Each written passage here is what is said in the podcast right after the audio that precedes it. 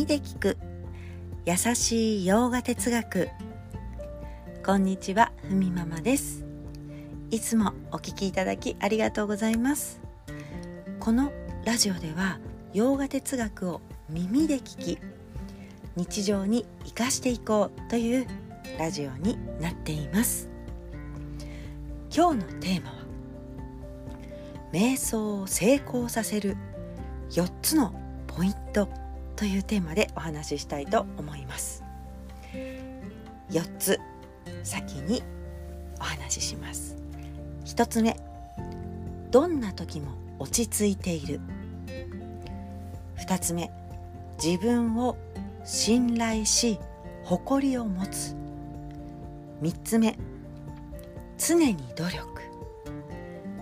4つ目自分をうまくマネージする力。になります、まあ、一つずつサクッとお話ししていきます。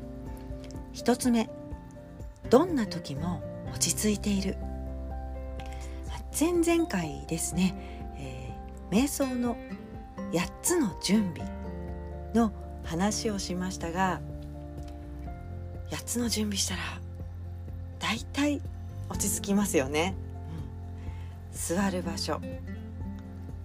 瞑想の時間。そして座る姿勢。いくつかありましたがあとはね心の準備っていうのもありますよね。より詳しくということであれば前々回の放送を聞いてみてください。下にねリンクも貼っておきます。2つ目。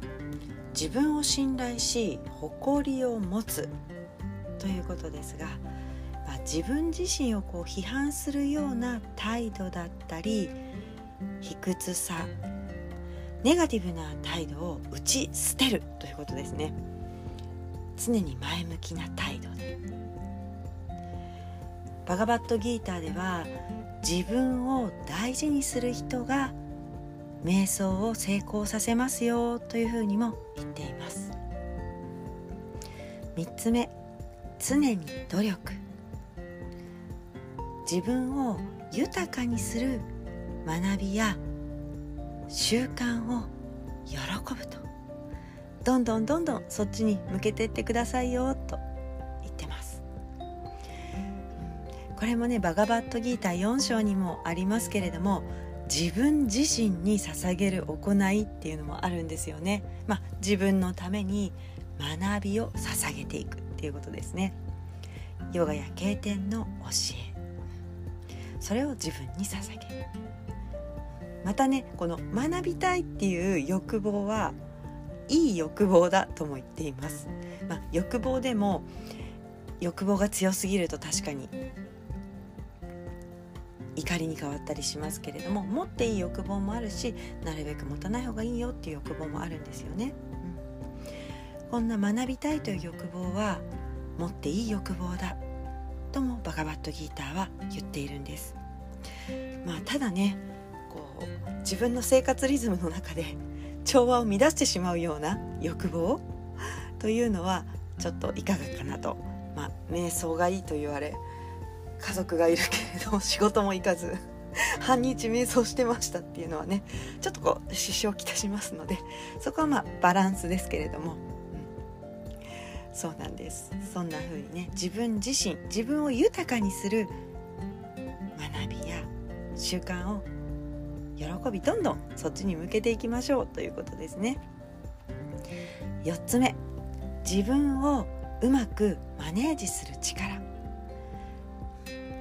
これは体や感覚心をちゃんと自分の使いたい方に向けていくことができる、まあ、体はヨガのポーズで自分の意思で使えますよね。ポーズをとったことで呼吸が整っているか。または皮膚の内側の感覚は心地いいか無理がないかとかね。そういう部分は自分の意思で使っていくことができます。心はバガバットギーターからの教えや経典の教えをこう浸透させていくことで自分自身の使いたい方に向けていくこともできますね。そしてこういった4つのポイントを、うん、諦めないということです。これは常に自分を磨いていくチャンスを待つ。次の良いチャンスを待つことができる。ということですね、えー、未来はいくらでも前向きな姿勢で変えていくことができる。では今日はこの辺で。今日一日も皆様にとって素敵な一日になりますように。耳で聞く優しい洋画哲学ふみママラジオご清聴ありがとうございました。バイバーイ。